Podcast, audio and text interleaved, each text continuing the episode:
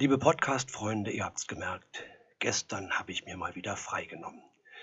Und das wird in Zukunft öfter passieren, denn so langsam geht es vielleicht wieder los mit dem Arbeiten.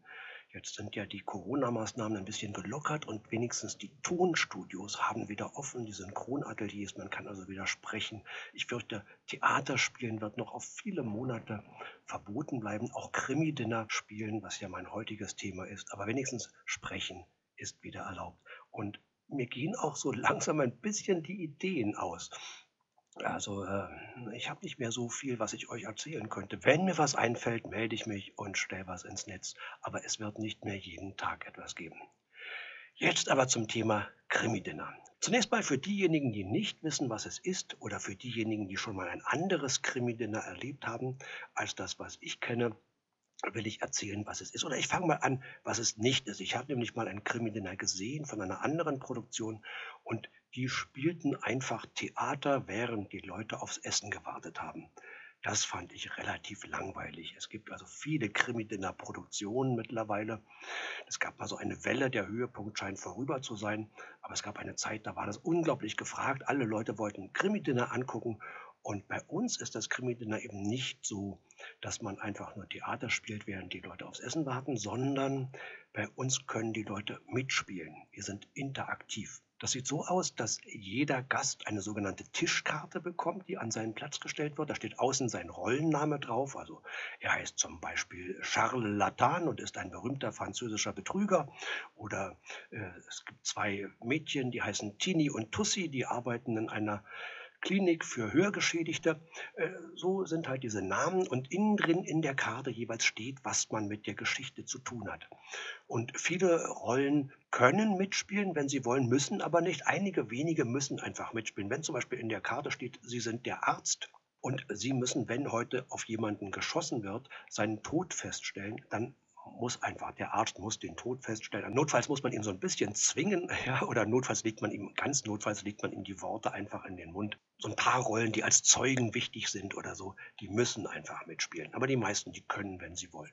Und als wir anfingen mit dem Krimi-Dinner, wussten wir alle nicht, wie das geht. Das war ganz, ganz grauenhaft. Unsere erste Premiere war eine furchtbare Katastrophe. Wir spielten im Chalet Suisse in Grunewald.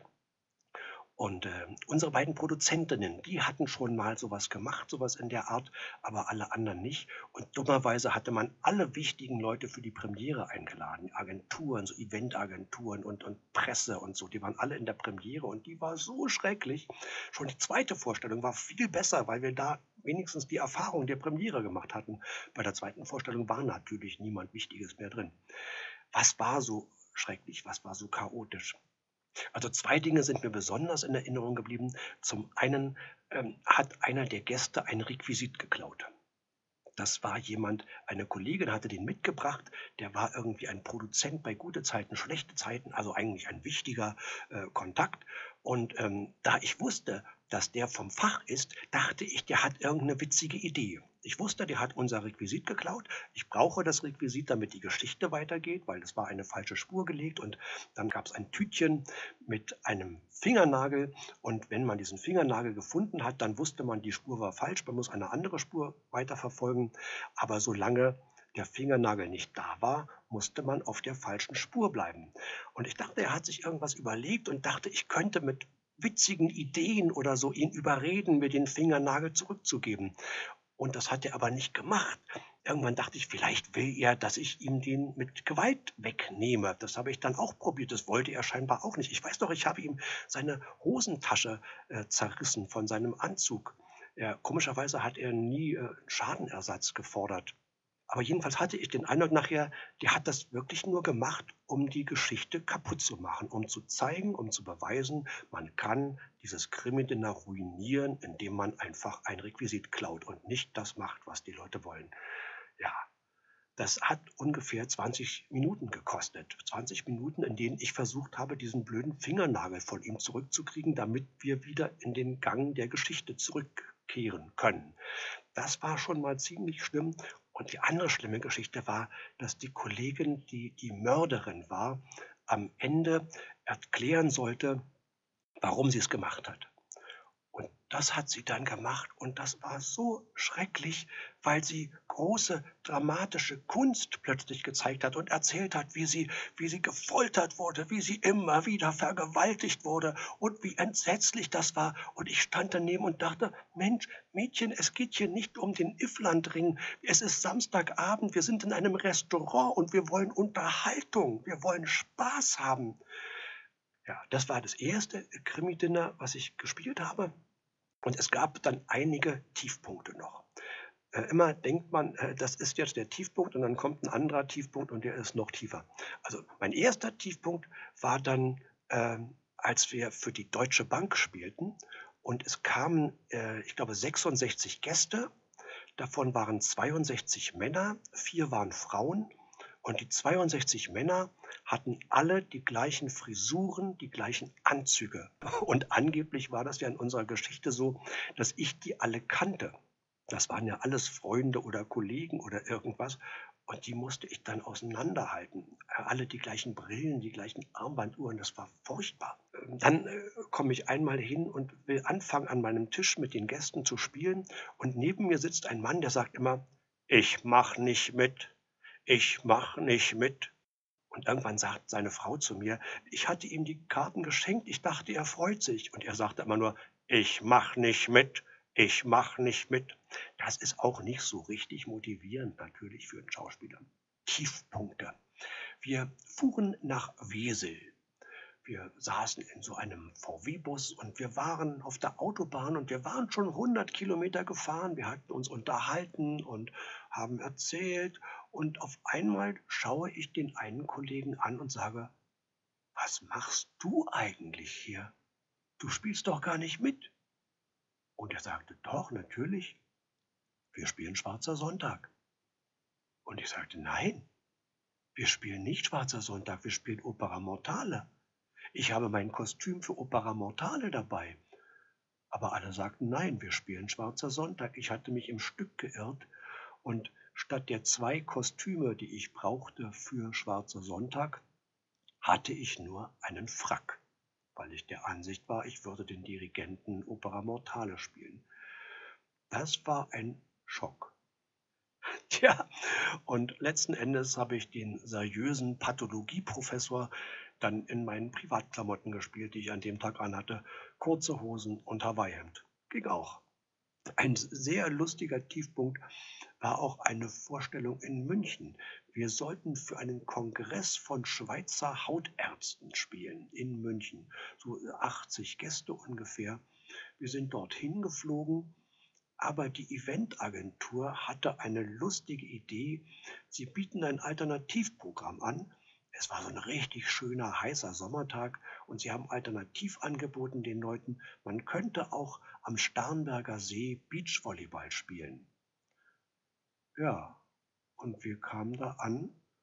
Wir waren sechs und die waren zu siebt, weil alle anderen 73 waren an den Starnberger See zum Beachvolleyball gefahren. Und dann haben wir für sieben Leute Krimi-Dinner gespielt, zu sechs. Das heißt, wir hatten praktisch fast jeder einen eigenen persönlichen Zuschauer. Aber wir hatten natürlich das Problem, wir waren ja wie gesagt interaktiv. Wir hatten diese Tischkarten. Die Leute konnten und mussten teilweise bei uns mitspielen, sodass wir im Laufe der Geschichte immer wieder sagen mussten, ja, wenn mein Bruder jetzt hier wäre, dann würde der wahrscheinlich Folgendes sagen. Aber es geht eben immer noch, immer noch schlimmer. Wir spielten in einem Schloss in einem Schloss, ein wunderschönes Schloss, und da gab es ein Event für 30 Pharmavertreterinnen und Pharmavertreter. Und seit diesem Event halte ich nicht mehr allzu viel von Pharmavertretern. Es waren 30 Pharmavertreter. Das Konzept war, wir bereiten mit Ihnen zusammen das Dessert zu für ein Vier-Gänge-Menü. Äh, dafür ist eine Stunde ungefähr vorgesehen. Wir bespaßen Sie während dieser Zubereitung des Desserts. Danach gibt es einen Sektempfang und dann spielen wir Krimi-Dinner, Vier-Gänge-Menü und am Schluss essen alle gemeinsam das Dessert, was wir gemeinsam zubereitet haben. Während der Zubereitung des Desserts haben diese 30 Pharmavertreter 15 Flaschen Champagner leer gemacht. Danach gab es einen Sektempfang. Und dann beim Krimi-Dinner haben sie richtig angefangen zu saufen. Die beiden Chefs saßen an so einem Tisch und sagten immer nur, Entschuldigung, Entschuldigung, tut uns leid, tut uns leid. Und das Größte eben war eine junge Frau, eine junge Pharmavertreterin, die zu einem Kollegen sagte, Los, unterhalte mich, du wirst dafür bezahlt. Es endete dann damit, dass wir die letzte Dreiviertelstunde gestrichen haben und ich mich einfach hingestellt habe und gesagt habe, ja, meine Damen und Herren, es hat sich geklärt, er war der Mörder, sie hat es gesehen und er kann es bezeugen, so und so hat es gemacht. Vielen Dank für Ihre Aufmerksamkeit und tschüss. Ja, weil die haben nichts mehr mitgekriegt, die Pharmavertreter. Wir haben übrigens in diesem gleichen Schloss auch eine Krimirelli gespielt. Und diese Krimirelli, das war einer meiner Höhepunkte, muss ich sagen. Das hat richtig Spaß gemacht. Und zwar, meine Aufgabe war, das waren Versicherungsfritzen, die in diesem Schloss waren für drei Tage. Und ich sollte am ersten Tag Ihnen erscheinen als Vortragender. Ich sollte ein, ein Privatdetektiv sein, der Ihnen erzählt, was es auf sich hat mit Autodiebstählen, mit Autoeinbrüchen, mit Versicherungsbetrug im Zusammenhang mit Autodiebstählen und so weiter. Und sollte einen Vortrag halten, sollte Ihnen beibringen, wie man Fingerabdrücke abnimmt mit diesem Pulver und Pinsel und Folie. Und dann am nächsten Vormittag standen zehn Mini Cooper bereit und dann sollten die in diese Mini Cooper, ich sollte Ihnen erklären, wie man an diesen Autos dann die Fingerabdrücke abnimmt, falls die jemand gestohlen hätte. Und dann fängt halt diese Krimi-Rallye eigentlich an. Und ich hatte einen Text bekommen, den ich auswendig lernen sollte, und der gefiel mir nicht. Ich dachte, nee, das glaubt mir kein Mensch, dass ich ein Privatdetektiv bin, wenn ich diesen Text vortrage. Ich will mir einen eigenen Text schreiben. Habe mir einen eigenen Text geschrieben und habe den dort vorgetragen. Und die Leute haben mir das geglaubt. Das war so geil. Ich habe denen erzählt, dass ich ursprünglich auf der Schauspielschule war und den Plan hatte, Schauspieler zu werden und dass man da immer einen Job suchte. Und eines Tages war eine Annonce in der Zeitung, eine Privatdetektivagentur suchte Assistenten und leider ist das Leben als Privatdetektiv nicht so glamourös, wie man es aus dem Fernsehen oder aus dem Kino kennt. Man musste säumige Schuldner finden und man bekam für jeden, den man gefunden hat, 42 Mark. Und natürlich kann man sich vorstellen, für 42 Mark lohnt es sich nicht, irgendwo hinzufahren, jemanden zu interviewen, jemanden womöglich zu observieren oder so. Man machte das per Telefon. Damals kostete ja ein Telefongespräch noch 23 Cent, äh, 23 Pfennig. Und man rief also an und sagte, schönen guten Tag, Effenberg von der Allgemeinen Ortskrankenkasse. Sagen Sie, wir haben hier eine Überzahlung festgestellt. Das äh, Konto von dem Herrn sowieso, da wurde zu viel Geld von ihm abgebucht. Äh, wir würden ihm das gern zurückzahlen, aber wir können ihn nicht finden. Wie können wir den Herrn dann erreichen? Heute nennt man das Social Engineering. Ne? So trieb man halt diese säumigen Schuldner auf. Und das habe ich halt damals gemacht. Und irgendwann ging es dann los mit Scheidungsfällen und so weiter. Und dann hatte ich halt das erste Mal einen Versicherungsbetrug aufzuklären. Und damit bekam ich den Fuß in die Tür und seitdem arbeite ich immer wieder für große Versicherungsgesellschaften. Ja, sowas habe ich denen erzählt und danach habe ich ihnen Statistiken vorgetragen, welche Autos am liebsten gestohlen werden, was mit diesen Autos hinterher passiert, wo die hingebracht werden, wie viele Fälle von Versicherungsbetrug es im Verhältnis zu sowieso gibt. Und das stimmte alles. Das hatte ich alles gründlich recherchiert. Das war alles korrekt, was ich Ihnen erzählt habe. Und dann kam eben dieser große Höhepunkt für mich, als hinterher dann ich mit den Leuten zusammenstand und mich eine Frau ansprach und sagte, ich hatte ja zuerst den Verdacht, dass sie gar nicht echt sind. Ja, aber als sie das dann erzählt haben mit den 42 Mark, das klang so armselig. Ich dachte, nee, das muss die Wirklichkeit sein. und es stimmte ja auch. Also teilweise stimmte es tatsächlich. Es gab diese Annonce und ich habe mich, als ich auf der Schauspielschule war, dort beworben und die sagten mir das mit den 42 Mark und dass ich säumige Schuldner finden soll. Und das gefiel mir nicht, weil ich dachte, so ein säumiger Schuldner, das ist wahrscheinlich ein Mensch, dem es nicht gut geht momentan. Da mag, mag es auch irgendwelche asozialen Arschlöcher dabei geben, aber wahrscheinlich ist das jemand, der richtig am Ende ist und den jetzt zu denunzieren, da hatte ich keine Lust und schon gar nicht für 42 Mark. Also von daher war die Geschichte wahr, nur dass ich es halt nie gemacht hatte. Aber die haben mir das geglaubt und dann am nächsten Morgen habe ich gesagt, da stehen ihre 10 Mini Coopers und jetzt zeige ich Ihnen mal, wo man da genau die Fingerabdrücke abnimmt. Wenn die Täter alles abgewischt haben und denken, man könnte nichts mehr finden, zeige ich Ihnen, wo man dann doch noch was findet. Und plötzlich bekomme ich einen Anruf und sage, oh, das tut mir jetzt wahnsinnig leid, ich muss das hier abbrechen. Äh, ich bekomme gerade einen Auftrag von einer Versicherung. Da geht es um eine Lebensversicherung in Millionenhöhe. Ein Mann ist tot aufgefunden worden und jetzt muss geklärt werden, war das Mord, war es ein Unfall, war es Selbstmord. Aber Sie können mir doch helfen. Sie bilden jetzt zehn Teams. Jedes Team schnappt sich einen Mini Cooper. Ich sage Ihnen, wo Sie hinfahren sollen zum Recherchieren. Und da haben die erst gemerkt, dass ich eben doch nicht echt war. Und da waren manche Leute richtig menschlich enttäuscht. Die hatten fast Tränen in den Augen und sagten, aber wir haben sie noch gefragt und sie haben gesagt, sie sind echt. Dann sind die halt los mit den Mini Coopers. Eine wunderschöne Gegend da um dieses Schloss rum. Das ist die Deutsche Märchenstraße. Das ist echt schön. Und hinterher sollten die eben alle wieder zusammenkommen. Und dann gab es das große Finale beim Schloss. Und dann fehlte ein Auto. Es sind nur neun Mini Coopers zurückgekommen. Und dann habe ich angefangen zu improvisieren, Zeit zu schinden, habe irgendwas den Leuten erzählt, angefangen Witze zu erzählen.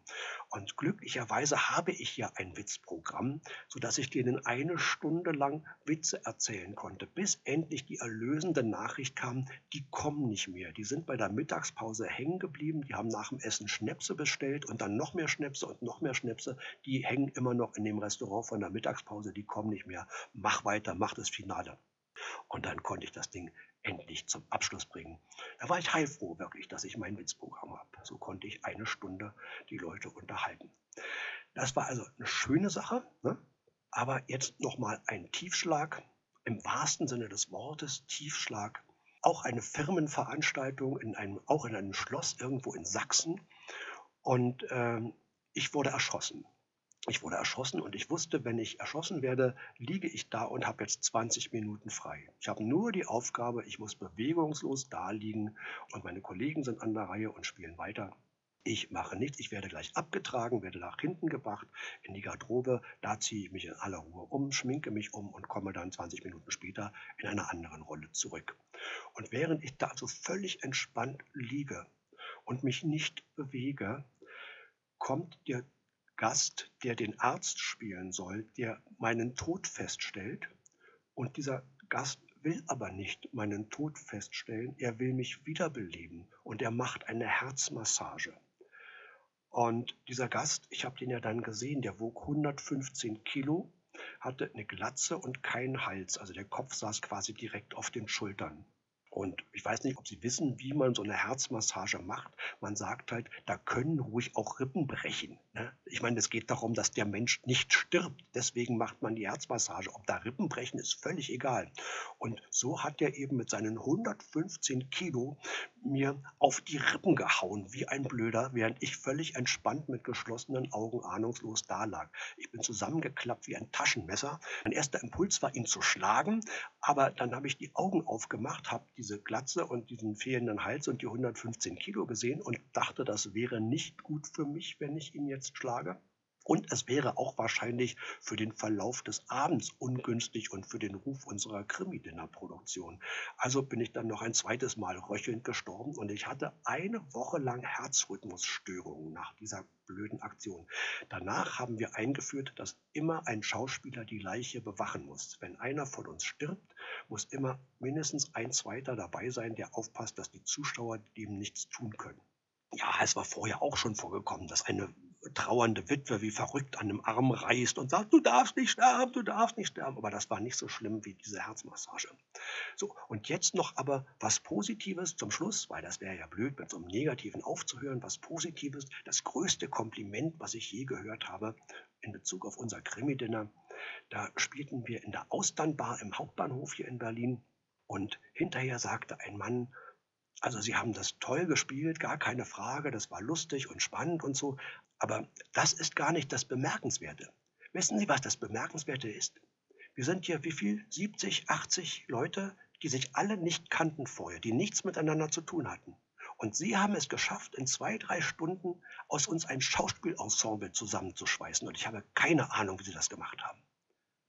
Ja, das war, fand ich, das größte Kompliment, was wir für unser Krimi-Dinner jemals bekommen haben äh, wen das interessiert, wenn es irgendwann wieder erlaubt ist, spielen wir wahrscheinlich im Josti, im, im äh, Sony Center am Potsdamer Platz hier in Berlin. Äh, da gibt es diesen historischen Frühstückssaal. Und da spielen wir immer wieder Krimi-Dinner. Wann das wieder möglich sein wird, wann man wieder Krimi-Dinner spielen wird, wann die Restaurants wieder normal geöffnet haben, das steht in den Sternen. Aber wenn wir wieder spielen, dann kommen Sie doch zu uns und spielen Sie eine Rolle wie zum Beispiel T-Mobile oder Fritz Box oder Äh, mein, äh, mein Lieblingsname ist ja eigentlich Dieter Mooskanne. Dieter Mooskanne, wenn Sie mal den Dieter mit TH schreiben und den Namen nochmal ganz gründlich neu lesen. Dieter Mooskanne. Ein toller Rollenname. So, das war's für heute. Ich sag Tschüss und ich weiß nicht, ob ich morgen wieder was mache, vielleicht auch erst übermorgen oder überübermorgen. Es richtet sich danach, ob ich Zeit habe und ob mir was einfällt. Bis denn. Tschüss.